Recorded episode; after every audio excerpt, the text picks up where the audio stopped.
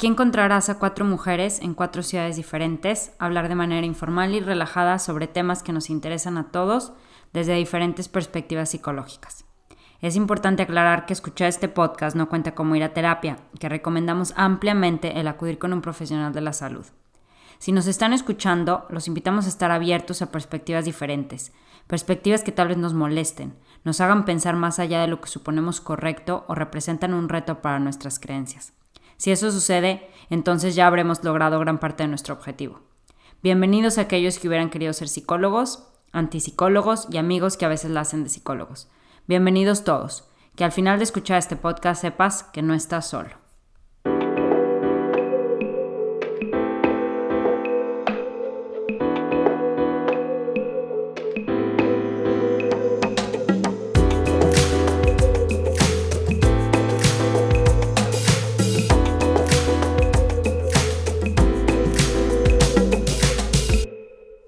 Hola a todos, les quiero compartir que para este episodio tenemos a la súper talentosa artista Ana Sofía Castañón, a quien yo conozco y sigo ya desde hace tiempo. La quisimos invitar a nuestro podcast porque invariablemente su arte y palabras nos inspiran a las cuatro constantemente. Durante ese mismo tiempo, Lelia Guerra, una amiga de mi mamá, se ofreció a ayudarnos con nuestra página de internet y sobre todo con alinear lo que hacemos y deseamos transmitir. Así que empezamos un proceso que nos ha permitido aprender mucho y sobre todo sentirnos más seguras con este proyecto que tanto queremos. Como resultado de ese cambio, hemos decidido cambiar de nombre. Nuestro podcast ahora se llama Entre la vida y tu mente, lo que también requirió un cambio de logo.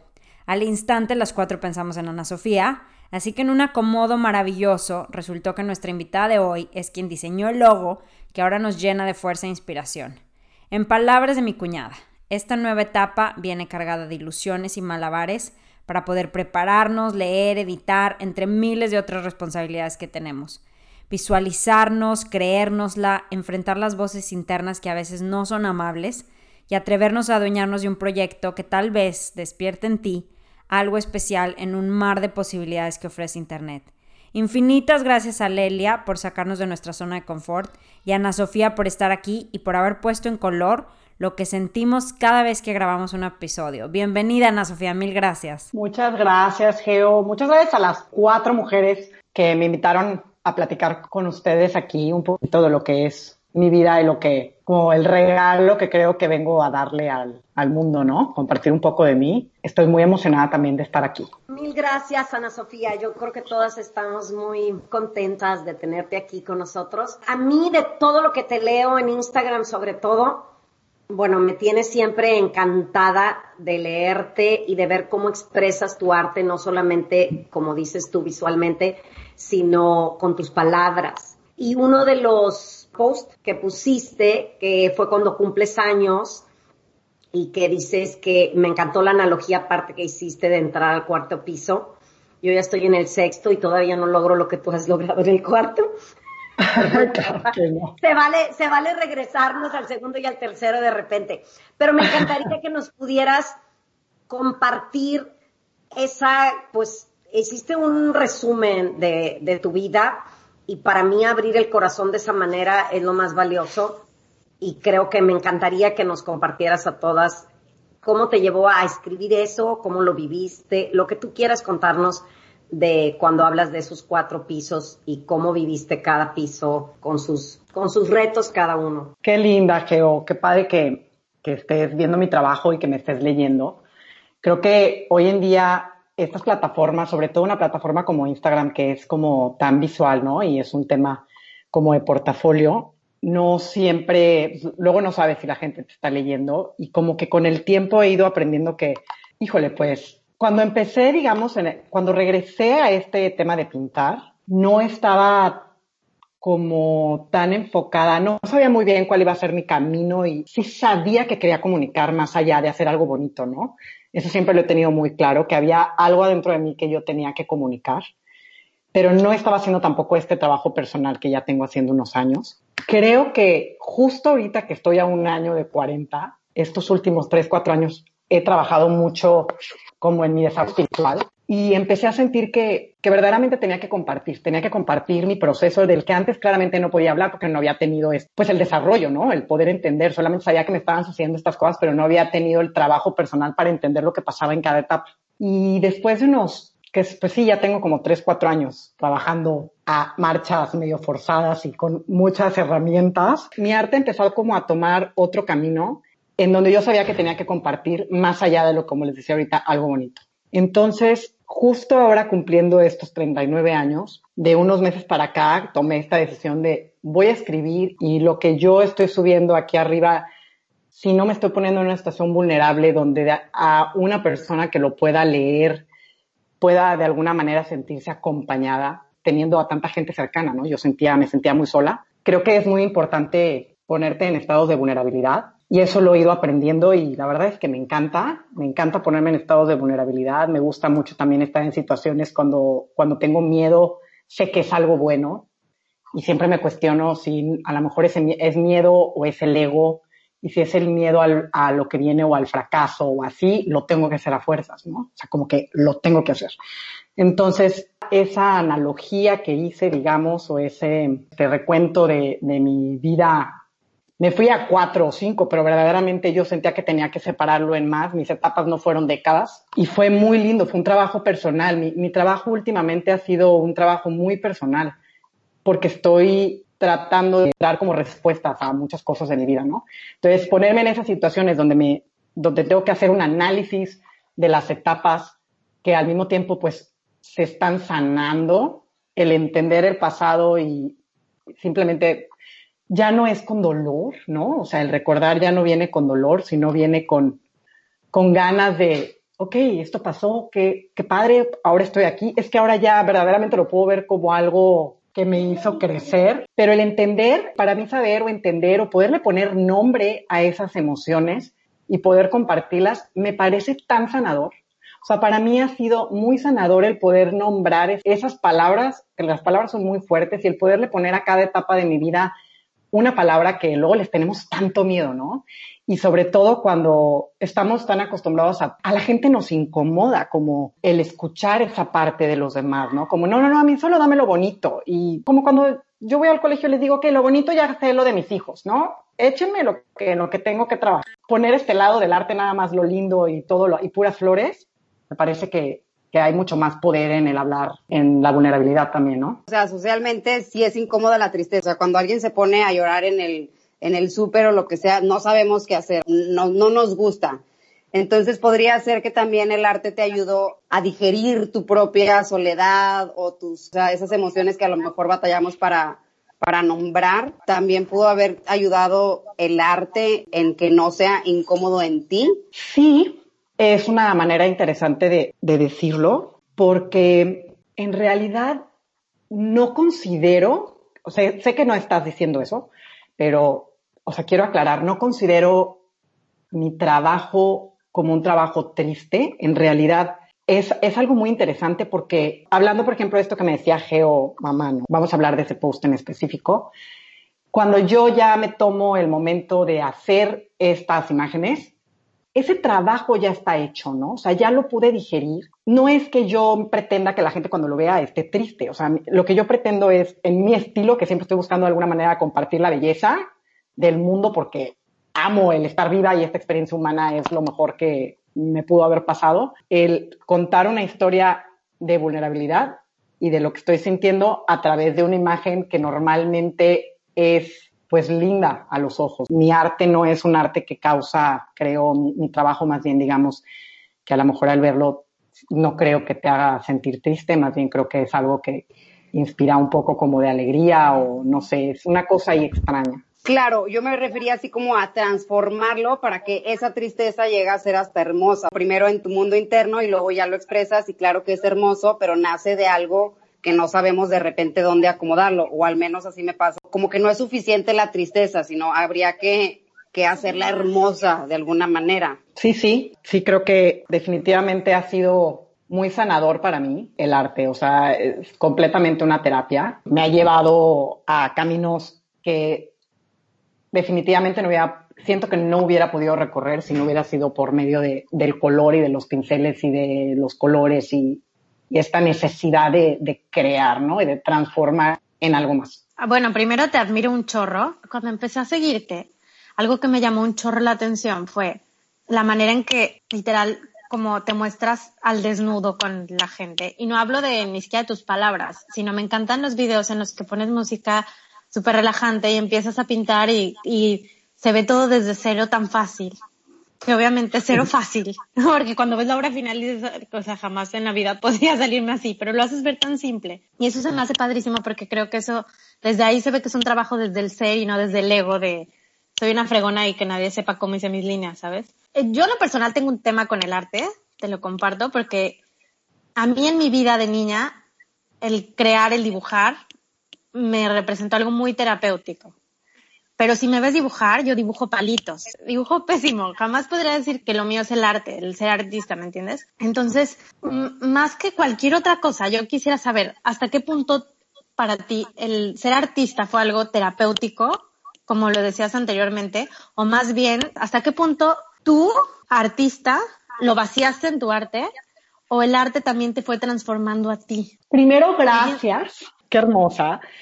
Después te digo que me encantaría darte un taller a ti de pintura porque es una cosa, cuando yo escucho estas historias de, seres, de criaturas que, que tienen ese ser creativo, porque digo, a lo mejor seguramente tu creatividad la sacas de otra manera, ¿no? Pero tienes de alguna manera este ser que piensa que, que la pintura no es para, para ti o que haces solamente palitos. Cuando te quiero platicar, antes de contestarte rápido esa pregunta, que los artistas o los pintores queremos regresar a ese estado infantil, ¿no? Del niño, de regresar a esas líneas simples y sencillas. El, surrealista y el abstracto tuvo que haber pintado también, haber hecho todo para luego empezar a quitar. Entonces, eso que dices tú, que pintas palitos y así, híjole, o sea, cuando es un tema de, darte hacer esto como ahora que está de moda de las mandalas o cositas, es nada más como dejarte fluir sin buscar la perfección. El tema es, el tema es ese, ¿no? Que queremos buscar la perfección en un lugar donde no existe y no nos permitimos como ponernos en situaciones incómodas en donde tienes que ser, regresamos a la palabra vulnerable, ¿no? Ante tú no sentirte o compararte con algo más. El arte, creo que, creo que van un poco de la mano, en realidad. El arte siempre ha estado presente en mi vida. Entonces, yo crecí en una familia con, con arte, con arte de diferentes, estado de diferentes formas. Con un abuelo que escribía, bueno, era escritor, pero no de, no de papelito, ¿no? Y hizo sus libros con una abuela diseñadora, con una madre arquitecta, diseñadora de modas, con eso es del lado de mi mamá. Entonces el arte en mi casa siempre estuvo muy presente, entonces sí que fue un escape para mí, si lo quieres llamar así, el, el siempre tener presente, yo tengo recuerdos de niña que, que en mi soledad, que repito, regreso esto, a ese tema de sentirme sola, quizá porque entre mi hermano y yo había una edad o una relación en la que no jugábamos él y yo juntos o por lo que quieras, donde yo me acuerdo de siempre estar pintando y agarrando pincelitos o escribiendo o así. Entonces, siempre me ha acompañado. Creo que con el tiempo y sobre todo en los últimos años, creo que sí el arte ha, ha sido o sea, creo que he buscado en el arte sanación. El arte ha sido sanador para mí y de hecho las últimas series que he hecho o la mayor parte de mi trabajo en los últimos cuatro o cinco años han sido regresar a mi infancia y tratar de entender toda mi infancia y empezar a desmenuzarla para, para sanar. Entonces, sí, eso es. Wow, entonces podríamos decir que ha sido un catalizador en tu vida en general para los procesos, ya sea interiores como los emocionales y también como tu vida de artista. Sí, porque aparte es una cosa interesantísima este tema del desfogue creativo, porque muchas veces, o más bien ahora entiendo, que yo me, me castigué de alguna manera dejando de crear. O sea, la creación siempre estuvo presente en mi vida y durante mucho tiempo me distraje o hice esta onda como de, de hacer dieta, de crear, ¿no? Y ahora entiendo que era mi manera de, de mantenerme, pues a lo mejor en una situación cómoda, ¿no? De no hacer trabajo personal, de no querer tocar con esos lugares o, o sea, te digo, y eso lo estoy, lo estoy descubriendo ahora. Esas etapas en donde yo dejé de crear era un poco evadirme a mí misma y evadir lo que naturalmente yo vine al mundo a hacer, ¿no? O sea, crear, ahora es a lo mejor la pintura, pero no, durante un tiempo fue la ropa y creo que aquí esto es lo mío de pintar en diferentes superficies o lo que quieras, pero sí, un poco de evasión el no hacerlo. Wow, y yo creo que aquí, que ahorita que estás diciendo esto de cómo nos castigamos a veces por no crear, y lo que más queremos es no nada más que los que nos escuchan crean y creamos que solamente es a través de hacer algo bonito o pintando, sino que todo el día estamos creando y que muchas veces nos mutilamos cuando no nos permitimos el hacer, el escribir cualquier cosa, el, no sé, yo hoy tuve bastante trabajo y el estar creando esa terapia, eso que estás diciendo, y es darnos ese permiso y que como tú dices, obviamente que no hay una obra de arte perfecta, háblese de pintura o háblese hasta de la terapia es un arte para mí también, porque tienes que saber qué técnica utilizar, todo. Entonces, qué lindo esto que nos estás diciendo. Ana Sofía, a mí me gustaría saber qué le dirías o a ti misma, así como en ese momento donde dices que te estabas castigando, que todos somos muy dados, bueno, yo soy especialista de verdad en, en arruinarme la vida sin darme cuenta, ya ahorita cada vez me doy cuenta más de las cosas. ¿Qué le dirías a alguien que, que, nos esté escuchando o que está en una situación similar a la tuya donde tú estuviste con esa soledad o con esas emociones desagradables? Vaya, no sé lo que tú estabas viviendo, que no, que no te permitía a lo mejor ese puente a entrar a la creatividad. Llevándolo como a mi historia, creo que la falta de trabajo personal, llámese terapia, llámese meditación, yoga, cualquier cosa que te haga ir hacia adentro, era lo que me tenía como muy perdida, ¿no? O viviendo, vives, vives y respiras y caminas y, pero estás medio muerto en vida, la verdad. Creo que lo primero que yo diría es, vamos perdiéndole el miedo a, a pedir ayuda, porque luego puede pasar algo, sentir, podemos sentir que es algo muy sencillo, pero las, o sea, la falta de ganas de crear es antinatural, porque somos seres creativos y venimos al mundo a crear. Somos seres de la creación, somos seres y criaturas mágicas que somos pura creatividad desde la manera en que nacimos, cómo fuimos creados.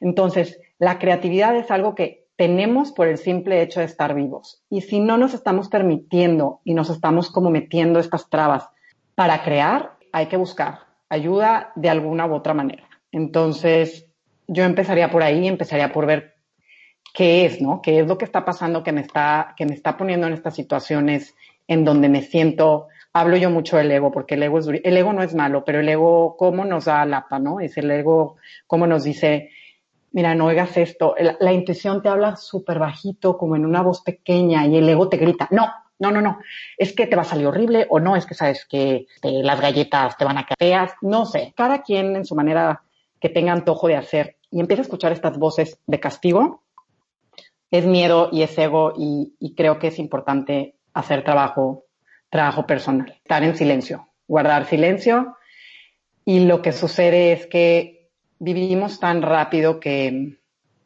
que se nos olvida que hay que estar en silencio.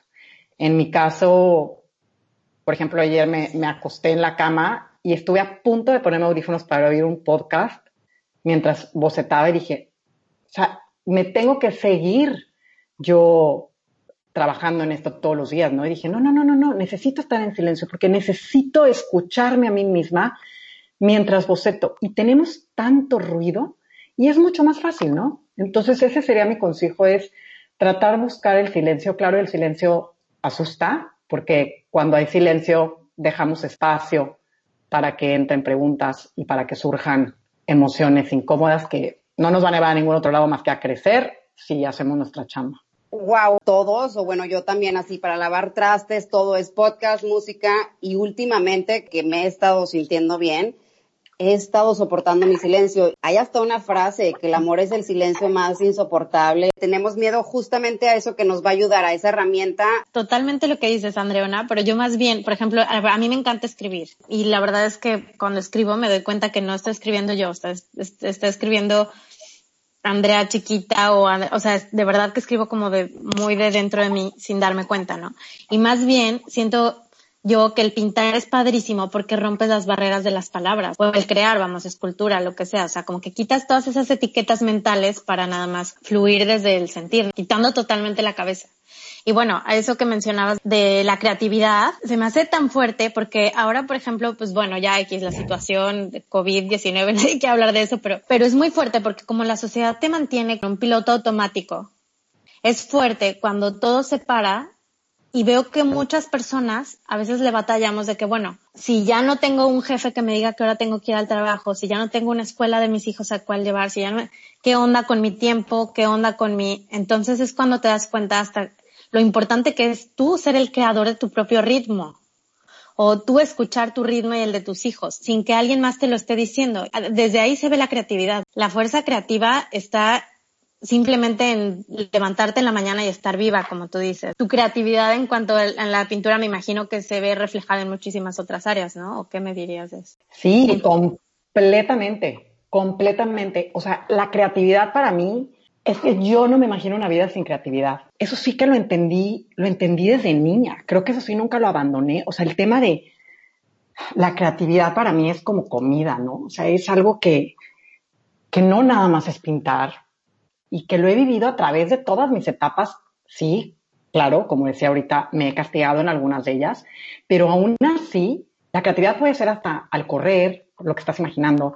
Para mí, tuve una etapa en que le hacía comida a los niños, esta bento food japonesa que es toda cortada y decorada, en la manera en que acomodas la mesa, en la manera en que, o sea, la, la creatividad se refleja en mi vida de tantas formas que no tienen nada que ver con, digo, hasta en el playlist que escuchas y las canciones que tienes, que escoges y cómo las separas por nombre, desde ahí estás siendo creativo. Entonces, sí, sí quisiera enfatizar este tema de quitarnos la idea de que no somos creativos, porque la creatividad en verdad que forma parte de nosotros, la creatividad ahí está y, y no se va, solo tenemos que darle su espacio como al closet cuando sacas la ropa para que entren cosas nuevas, ¿no? Este tema de saca todo lo viejo para que entre lo nuevo y no lo tengas tan apretado es la misma onda con la creatividad, o sea, vamos a quitarnos estas ideas de que no somos, no somos creativos o que se nos tupe o que démosle, abramos las puertas para que salga. Me encantó, recapitulando lo que dijiste hace rato, somos seres de creación. No existe otra cosa en nuestra humanidad que no sea crear, ¿no? Estamos constantemente creando cosas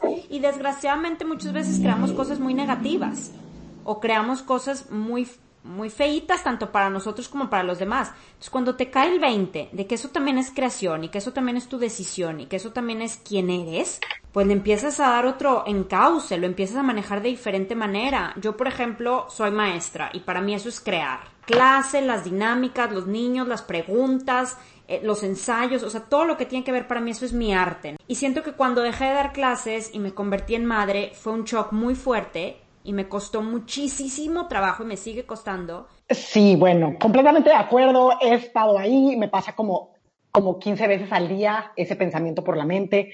Pero también es bien importante, creo que como mamás, este es un tema que me parece, híjole, o sea, fenomenal, el tema de la maternidad y la creatividad. Hermoso que creemos a través de nuestros hijos, pero por favor consigamos otra manera de desfogar nuestro ser creativo, porque esos güeyes se van a ir. Y si nuestra energía no la enfocamos también en, hasta creativamente sanar nuestro interior, en mi caso, por ejemplo, yo cuando nacieron, bueno, cuando me embarazaron a René, yo de entrada no me, o sea, no quería ni ser mamá en algún momento de mi vida, ¿no? Entonces, bueno, la decisión se tomó, somos papás. Más bien no estuvo nunca dentro de mi esquema este tema de la maternidad. Sucedió decidido y felizmente. Pero en algún momento sí pensé, porque soy muy entregada en todo lo que hago, de que yo a esto vine al mundo, es que yo vine a ser mamá, esto es lo que yo vine a hacer. Es que está hermosísimo. Yo sé que hay muchísimas mamás que esa es misión de su vida en esta experiencia humana. Yo rapidito me di cuenta que no era la mía. Claramente, sí soy mamá, me considero una buena mamá, pero si yo no hago esto que estoy haciendo ahorita, de crear, de, de crear de esta manera, ¿no? Mi manera, que es por medio de la pintura o de una expresión creativa que tiene que ver con el arte, es que yo estaría, bueno, no, no estaría, estuve loca. Estuve loca siendo mamá, sintiéndome fatal, completamente deprimida, castigándome todo el tiempo porque, claro, o sea, soy una mala mamá y entonces ya, hasta que me reencontré con este ser creativo que todo mundo tenemos dentro, que era una manera de, sacarlo de otra forma, fue que dije, Ok, entonces hay que poner mucha atención y, y también debo de admitir que me hice mucho más egoísta y lo digo con una tranquilidad, porque si no estoy bien yo, en verdad que no puedo estar bien para ellos. Y a mí lo que me da salud es mis rutinas de la mañana, muchas cosas y, pintar. Si de repente vienen estas, eh, estos temitas de culpabilidad, porque bueno, nacimos ya la conciencia colectiva de lo que tiene que ser una mamá y a veces sí estoy que, hijo, no manches, no los pega, o sea, los tengo completamente abandonados porque estoy pintando todo el en estudio. Pero esos son otros temas que no voy a abordar ahorita, chicas.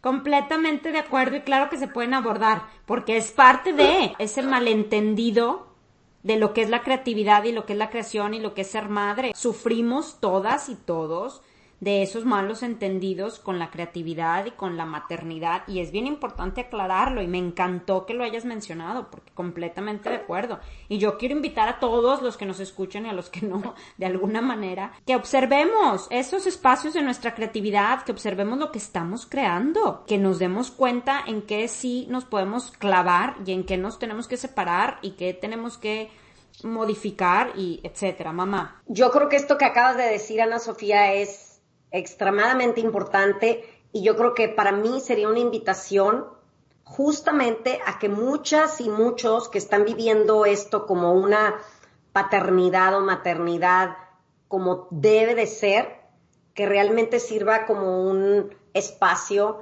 para preguntarse qué me está haciendo falta, nada más estoy cumpliendo esta misión de mamá o realmente podría desarrollarme mejor bueno, yo soy un claro ejemplo, ¿verdad? A los 40 años fui a la universidad y dices, wow, para mí es como empezar a pintar, vaya. Pude empezar a pintar y pude empezar a realmente descubrir algo muy dormido, que, que la maternidad no te va a dar, punto. Y como tú dijiste, se van a ir y como decían en logoterapia, no pongas tus manzanas, o no decían huevos, pero nunca me gustó eso, pero no pongas tus huevos solo en una canasta, pero bueno, lo vamos a dejar con manzanas, no pongas tus manzanas solo en una canasta, porque necesitas encontrarle el sentido a muchas cosas, no nada más a la maternidad, como tú dices, si esa es tu misión, pero realmente está resonando en tu corazón, adelante. Pero si estás malhumorada, incómoda, insatisfecha, bla, bla, bla, yo creo que sí es un momento de que puedes empezar a crear arte o lo que sea. Y la otra que habíamos dicho, Ana Sofía, de, de lo del silencio, de lo importante del silencio, pues muy importante que retomemos lo o el beneficio que nos puede dar este silencio, llamémoslo meditación o solamente en tu día a día hacer estos espacios de detenernos. Hace poco y mi maestra me decía algo que me encantó y dijo, al momento que estamos en este silencio, ¿qué es más fácil en la vida en general? ¿Conseguir algo o soltar? Y pues todos rápido dijimos, es más fácil soltar que conseguir. Y yo creo que estos espacios de silencio es lo que nos va a dar, soltar todo lo que no somos, todo el ruido que traemos y que tampoco nos ayuda a realmente contactar con lo que realmente somos. Y ahorita para este tema, con ese ser creativo que vive en nosotros. Pienso que independientemente de lo increíble mamá que seas del mundo y que ames ser mamá, todas las personas tenemos nuestra capacidad creativa individual, no en base a otro ser humano, primero. Y después creo que también es una carga muy fea para un hijo saber que toda la capacidad creativa de tu mamá o de tu papá es en base a ti. Se me hace una carga bien fuerte. Entonces siento que de alguna manera el reconsiderar el tipo de mamás que somos también libera a los hijos, ¿no? Entonces, tal vez en este momento tus hijos no, no lo perciban así, pero eventualmente van a, creo que todos vamos a agradecer el tener una mamá que admires por algo más que ser tu mamá, creo yo. Y con eso... Bueno, y al final, que al final nos van a terminar mentando la mal, o sea, por alguna cosa. Claro, eh, claro, por alguna cosa, pero al menos cuando te la mienten vas a estar pintando, ¿no? Ah, claro, eso es todo. no, y se lo van a agradecer no solamente, que yo ya tengo un crush contigo con eso que dijiste, que, o sea, me encantan las mamás, yo no tengo hijos, ¿verdad? Pero me encantan las mamás que tienen consciente que los hijos se van, porque en esta cultura mexicana es así como, como que de verdad se identifican tanto con esa maternidad. Claro, yo no sabría mi mamá que hubiera, o sea, gracias a mi mamá siempre encontraba cosas, no, yo ahorita pues no, no creo que no hubiéramos sobrevivido, ¿verdad? Si no hubieras tú sacado tu, tu olla express, si no hubieras tenido esa válvula de escape. Por supuesto, no, sí, o sea, es una válvula de escape. Pero yo me acuerdo el día que mi mamá me dijo, Virginia, me voy a meter a estudiar psicología y que se metió, para mí, a pesar de que ella había hecho, bueno, de todo, o sea, vender cochinita, vender discos, dar clases de spinning, el día que me dijo, me voy a meter a estudiar psicología, yo dije, va a ser ella, ¿sabes? Como que qué gozo tan más grande que se va a convertir en un ser que ella ha estado deseando tanto. Entonces fue como una admiración. fue, un parteaguas. Yo sí podría descubrir a dos personas completamente diferentes de mi mamá cuando vivía con mi papá y yo, al día que ya se fue y se metió. O sea, en esencia es la misma, pero pero no tanto. Cuñada. Está fregón y todo, pero también cabe mencionar que digo que está padrísimo, increíble y todo, pero cabe mencionar que ustedes eran unas adultas. ¿Y, y por qué digo eso? Porque también tengo muchas amigas, con la, digo, yo tengo hijos chiquitos de uno y de tres años, y tengo muchas amigas que de repente nos desahogamos y es cuando voy a poder, tipo, mis cosas y, y entonces también creo que es importante entre mujeres ser compasivas y entender y que hay etapas y que hay etapas más complicadas de otras y que lo importante es no dejarte y siempre tener como, yo creo mucho en, yo sí creo mucho en la onda mágica de visualizarte y de, y de tener fe en ti misma y eventualmente vas a encontrar el espacio. Y también eso lo digo porque esa onda de ser super mujer en todos los sentidos también nos está a veces ahorcando. Tienes que tener absolutamente todas las esferas completas y, y la verdad es que considero que también hay etapas. Y si bien es una etapa súper fuerte, es una etapa y va a pasar y vas a tener tu momento. No, hombre, si lo son buscas, etapas evidentemente. completamente, sí, no, no, son, son super etapas. O sea, no, por supuesto que yo no soy la misma persona que era cuando Ana René tenía un año, ocho meses y Lucas acababa, acababa de nacer. Mis prioridades eran otras, estaba enfocada en otra cosa. Algo está pasando aquí. O sea, me siento completamente. ¿Cómo puede ser que teniendo esta familia, teniendo todo, me sienta así de triste? O sea, algo aquí no está bien. ¿Por qué? El trabajo, el no sé qué.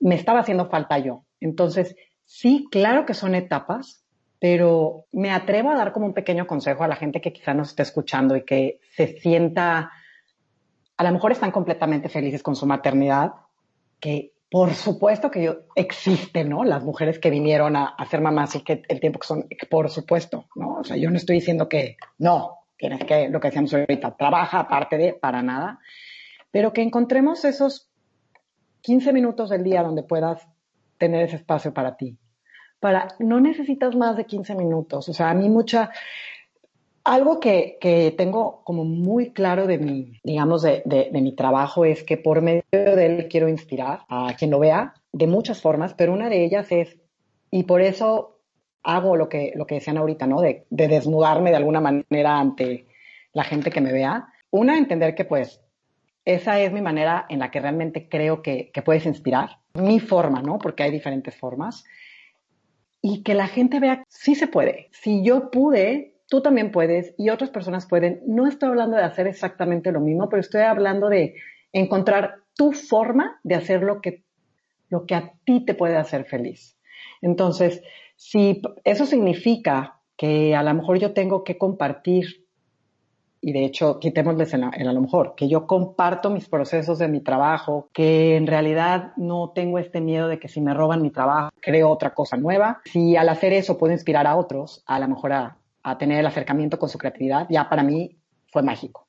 Entonces, 15 minutos al día, cuando me preguntan mucho, es que cómo le hago y es que cómo manejas esto de ser mamá y pintar y claro, porque pues la gente a lo mejor aunque haya seguido tu proceso no está, no siguió todo eso que, que a ti te hizo llegar al punto en el que estás ahorita, que siempre ante los ojos de todos los demás es mucho más grande de lo que verdaderamente es. Eso siempre cabe mencionar que la idea de lo que alguien que no conoces o que conoces, pero en su trabajo es, siempre o normalmente va a ser más grande cuando admiras a una persona. ¿no? Idealizamos mucho eso porque es una forma también de ponernos trabas y decir, no, está cabrón, ¿cómo voy a llegar yo a eso? Ella ya tiene no sé cuántos años.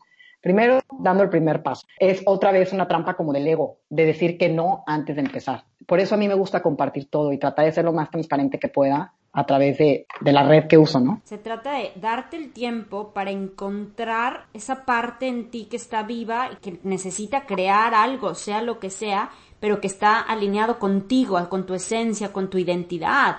Y cuando te permites eso, pues brillas y te sientes muchísimo más liberado y con más energía para hacer otras cosas. Y lo que pasa, Geo, a ver, seguramente ustedes psicólogas y tienen muchísimo conocimiento en esto, pero yo en mi trabajo como que, pues ahora en terapia y, y con varias herramientas que tengo ahí, es que a lo que he llegado es que me he dado cuenta que verdaderamente durante mucho tiempo o durante muchos años de nuestra vida no tenemos esta conciencia. Bueno, y habrá personas que llegamos a, este, a esta experiencia humana y nos vamos y a lo mejor no la desarrollamos esa conciencia porque era lo que nos tocaba vivir en esta experiencia, pero ese trabajo de introspección en donde, como decías ahorita, Geo, encontrar qué es lo que a ti te hace sentir vivo, ¿no? Porque tenemos tantas cosas colgadas que ni siquiera son nuestras, tantos nombrecitos, ¿no? De, de quién tienes que ser, desde conciencia colectiva, la tuya, la de tu mamá, la de tu abuela, de, todo, hasta lo que aprendiste, la manera en que fuiste educada y todas estas creencias y etiquetas que nos pusimos que si no hacemos ese trabajo, no, realmente no descubrimos qué es lo que nos hace verdaderamente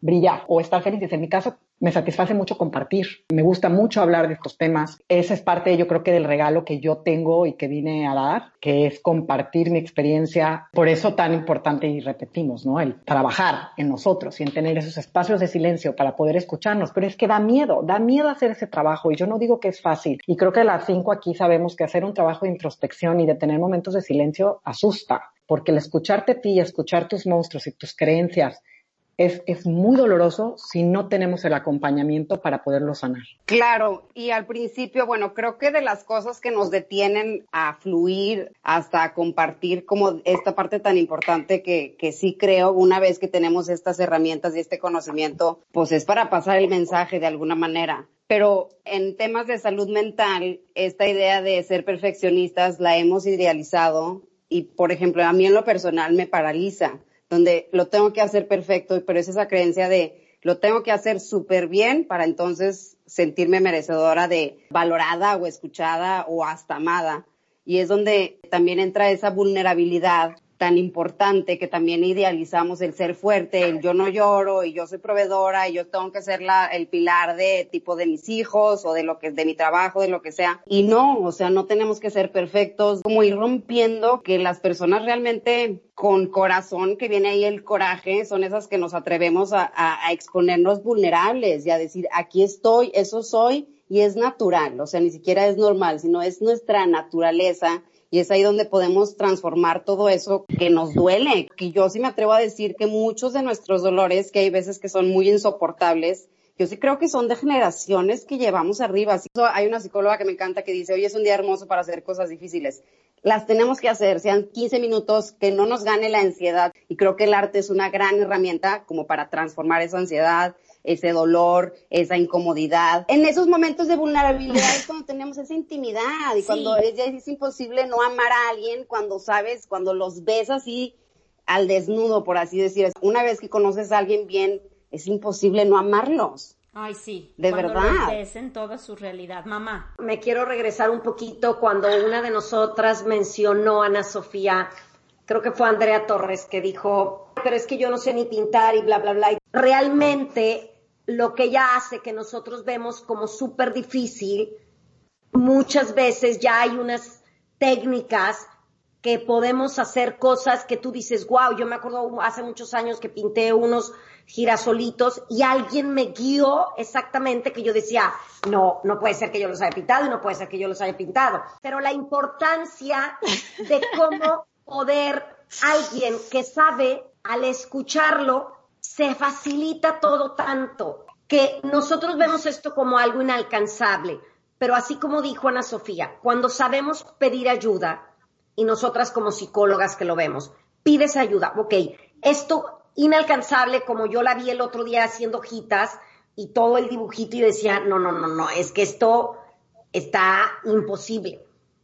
Entonces, qué maravilloso a lo que yo quiero llegar es como si alguien que puede compartir te enseña las maravillas que podemos hacer. Entonces, estar en esa disposición de verdaderamente abrirnos a nuestro potencial, dejarnos de ver como, wow, yo no puedo, o yo no puedo meditar tanto porque yo no soy tibetana o porque yo no lo aprendí de niña, sino realmente darnos la oportunidad. Y lo otro, que lo demás es soberbia con la perfección. Obviamente a lo mejor no voy a pintar, pero capaz si descubro que sí, yo hasta hace seis años o siete, invariablemente cuando agarraba un pincel, las pinturas terminaban en negro o café. Y ahorita tengo unas verdaderas obras de arte en mi casa.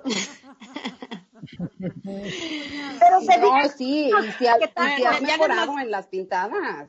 Pero te fijas cómo nos etiquetamos y nos reímos. ¿Por qué no va a ser una obra de arte? Por complementar lo que dices, creo que también que la obra de arte no es el fin en sí mismo, sino lo que liberas por medio de Porque yo me acuerdo de mis palitos y mis palitos me hacían muy feliz, ¿eh? No lo dije porque hija, o sea, yo me relajaba tanto haciendo palitos, que eso es lo que a mí me encantaría mi objetivo que más me movía del tema de este podcast, que todos los humanos sepamos que todos podemos crear y que lo utilicemos como una catarsis, que qué fregón si puedes también sublimar y plasmar de una manera mágica como lo haces tú eh, la etapa que estás viviendo, pero si no, pues ya sacas cosas igual, ¿sabes? Utilizarlo. Lo que pasa es que creo que es importante también el tema de, ok, claro, yo puedo perfectamente y con todo el amor, porque aparte me encanta. Y he tenido alumnas que llegan y me dicen, yo nunca he pintado este, con estas ideas, o he pintado, pero soy pésima, ¿no? Y regresamos al tema de que eso es más un trabajo de psicólogo, estas creencias, que la verdadera capacidad de pintar. Entonces, lo que sí sé, porque lo he hecho,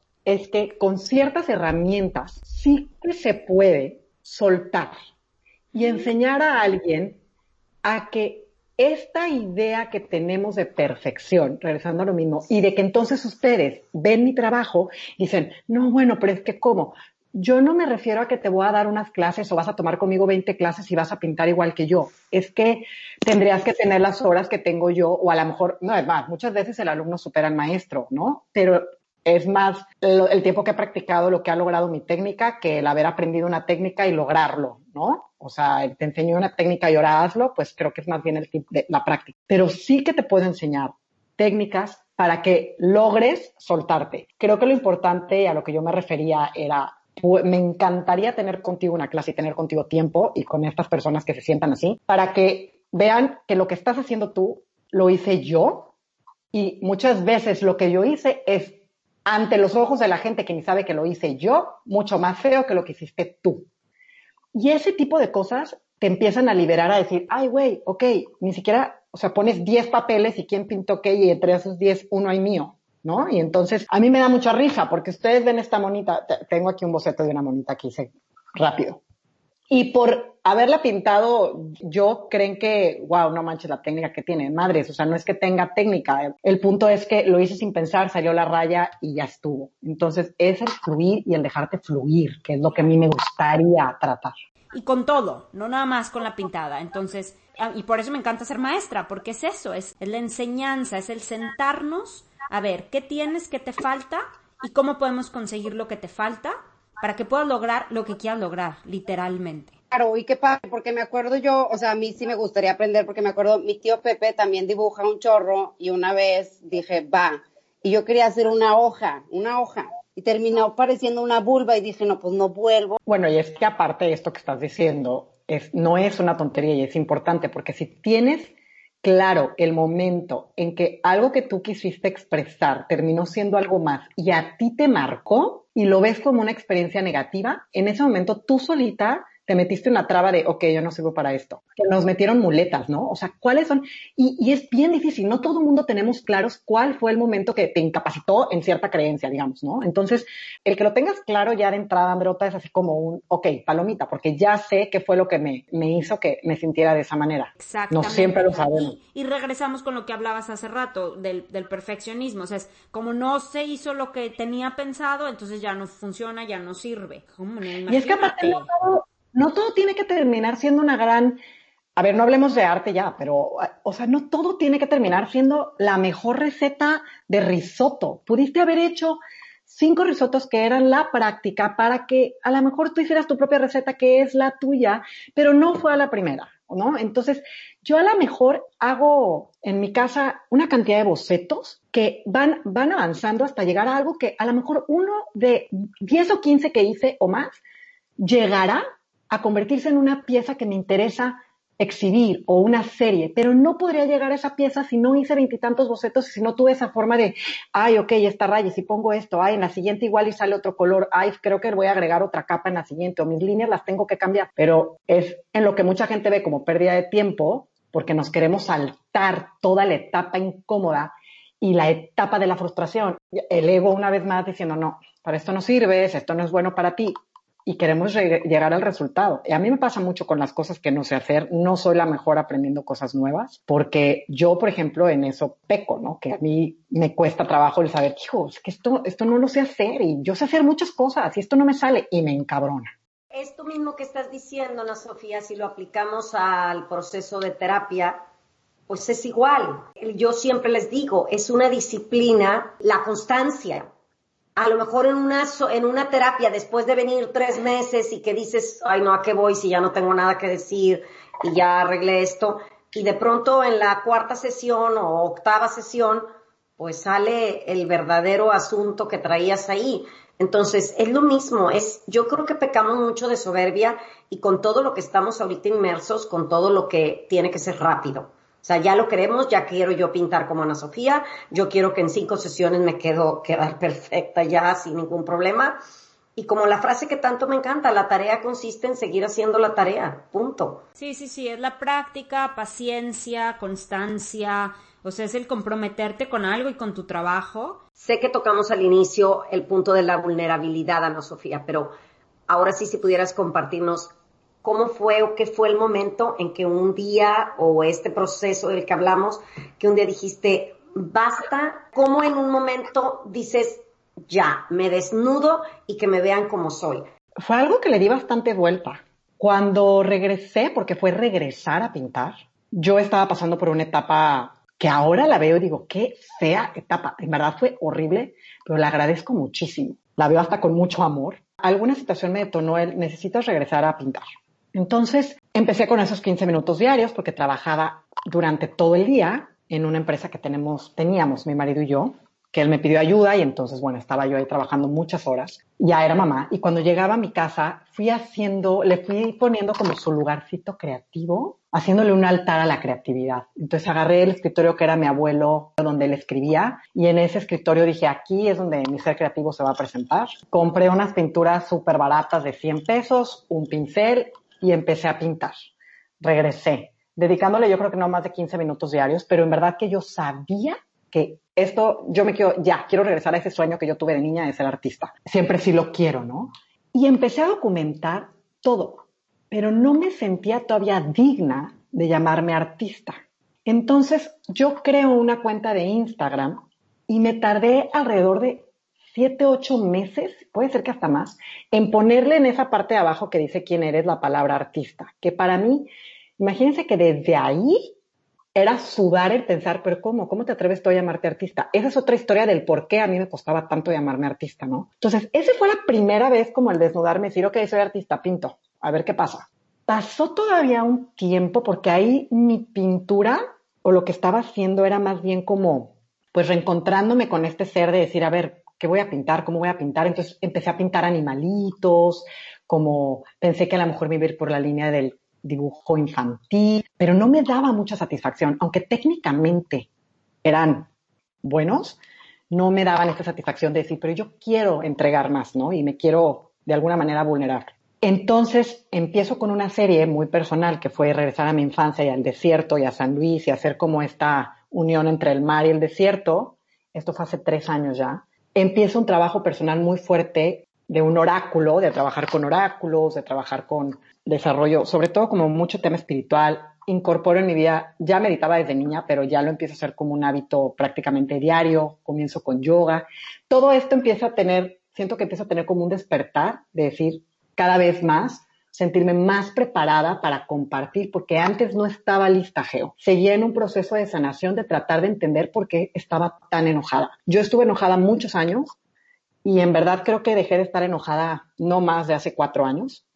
No me daba cuenta que estaba enojada en el momento, pero tenía mucho enojo y mucho resentimiento hacia mi vida, hacia la gente que es más cercana a mí, hacia mis seres queridos, y me escondía atrás de, la risa, de, muchas cosas, pero en verdad estaba enojada. Hasta que empiezo este proceso y empiezo a entender y a sanar, es cuando digo, ok, y si esto lo puedo compartir, lo puedo traducir a, palabras o a una imagen, creo que pudiera ser muy poderoso para alguien que a lo mejor ha sentido algo similar a lo mío, ¿no? Porque el sentirse solo, aunque estés acompañado, es, no, no está lindo y yo sé que me puedo atrever a decir que todos los seres humanos nos hemos sentido solos alguna vez y no lo hemos podido comunicar. Entonces, para mí el tema de la soledad sigue siendo, sigue estando presente de otra forma, ¿no? Y ahí es donde me empiezo a atrever como ya lo que platicamos hace rato, desde un lado donde ya lo veía más sanado y veía que eso me había ayudado a crecer, que entonces ya puedo platicar de él.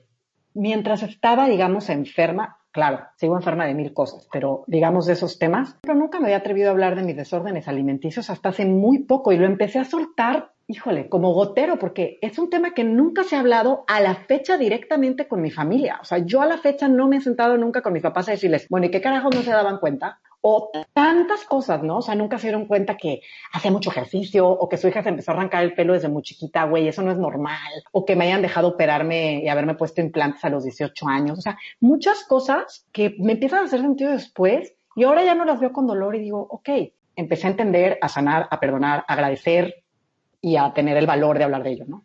Qué respuesta más larga. no, Ana Sofía, mil gracias. Está hermosa es el mayor regalo cuando abrimos nuestro corazón. Ayudando es como nos ayudamos. Sí, porque es lo que iba a decir yo ahorita. Espero que muchos de los que nos escuchan les sirva, pero ya de por sí yo no sé estas otras tres, pero a mí lo que acabas de decir me resonó en un millón de lugares, en un millón de cosas que estoy viviendo. Para mí yo te puedo decir que ya ahorita fue una super ganancia. O sea, estoy chinita. Muchísimas gracias de verdad. No, de nada. De verdad. En verdad que tú, creo que es parte como de la, por lo menos de mi misión. Y nos ponemos estas trabas, o sea, yo lo, y de hecho lo sigo haciendo muchas veces, decir, pero ¿a quién le va a interesar? O sea, tu historia la ha tenido millones de personas, este, eres una más.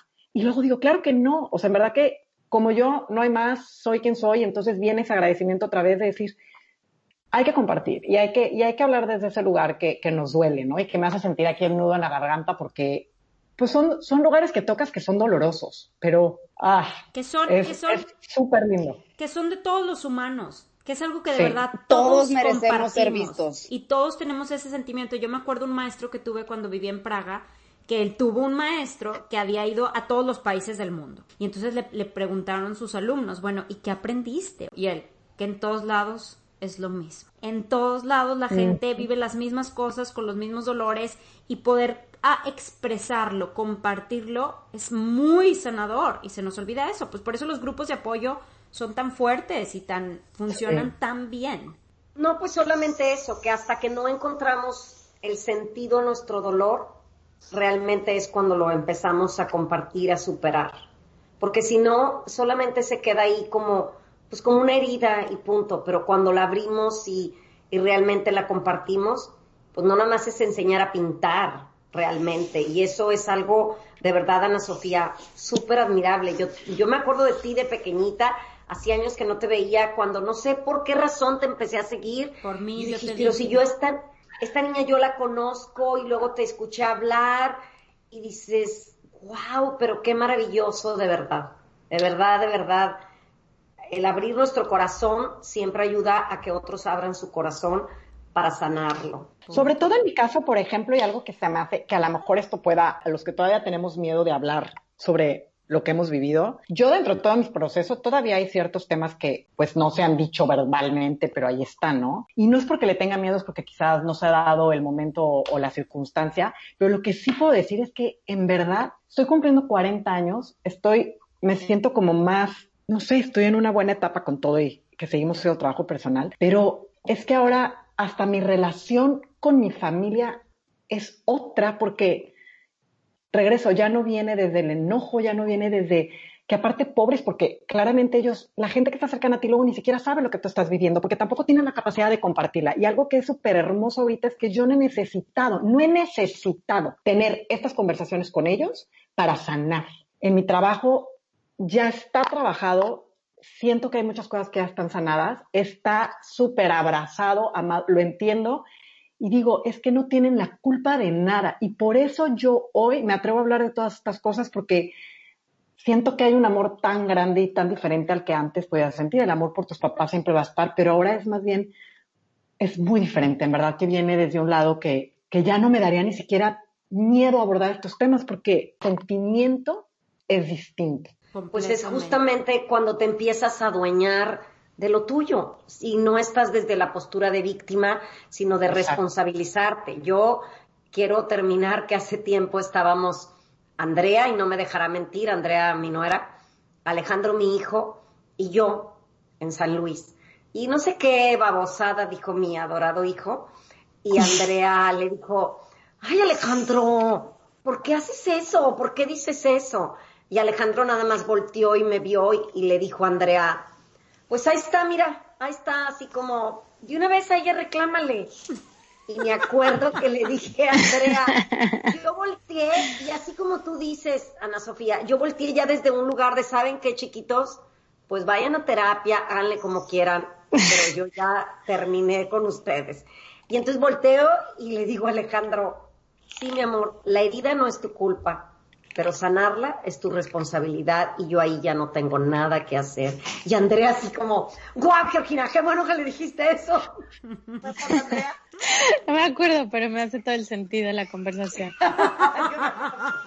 Creo que la mayoría de las veces ni siquiera es tú como mamá no tienes la culpa de la herida de tu hijo. Como yo tengo muy claro que mis papás no tienen la culpa de lo que fueron las heridas que yo creé con lo que yo viví, porque mi hermano y yo vivíamos en la misma casa y tenemos diferentes historias y diferentes maneras de haber visto lo que fue nuestra, familia. Entonces, creo que también son como ya todo lo que eres tú como ser encarnado en esto que traes de tantos, bueno, yo claramente creo en esas cosas, ¿no? Pero ponemos demasiada carga en, en los demás. Ya tenemos un contrato desde antes de llegar aquí de lo que vamos a aprender. Los maridos y las parejas son el perfecto ejemplo del contrato que firmamos y todo lo que tenemos que aprender espejeando con ellos. Los papás son otro. Y pues sí, como dices tú, dejar de estar de víctimas, ¿no? Claro, siempre en esta espiral tendemos a regresar, pero ya nos podemos ver desde otro ángulo, decir, ay, güey, ya te conozco, ya sé dónde estás, sal de ahí rápido porque ya, ese papel ya no te queda. Niñas, muchísimas gracias por ofrecerme eh, y brindarme este espacio para platicar. Estoy en verdad muy agradecida de haber podido yo le he estado pidiendo mucho al universo y a mi ser espiritual que me dé las plataformas para poder compartir, poderme compartir con, con los demás. Y se presentó esto con ustedes justo, si digo que horas no exagero, pero después de una de mis primeras meditaciones pidiéndolo entonces, esto es un regalo y en verdad muchísimas gracias por, por haber compartido este tiempo e invitarme con ustedes. No, hombre, gracias. Muchos besos. Gracias a ti por el ejemplo. Sí. La inspiración. tus palabras y tu arte y todo. Sí, gracias. Y ahí vamos a poner nuestra página de internet, tu Instagram y tu página de internet y todo para que todos los que nos escuchan vean lo que nosotros hemos visto de lo que compartes y de lo que haces y nos sintamos inspirados. Eso, y que lo llevemos a nuestras realidades, en nuestras vidas y encontremos esa inspiración en nosotros. Que eso es al final del día lo más, más importante.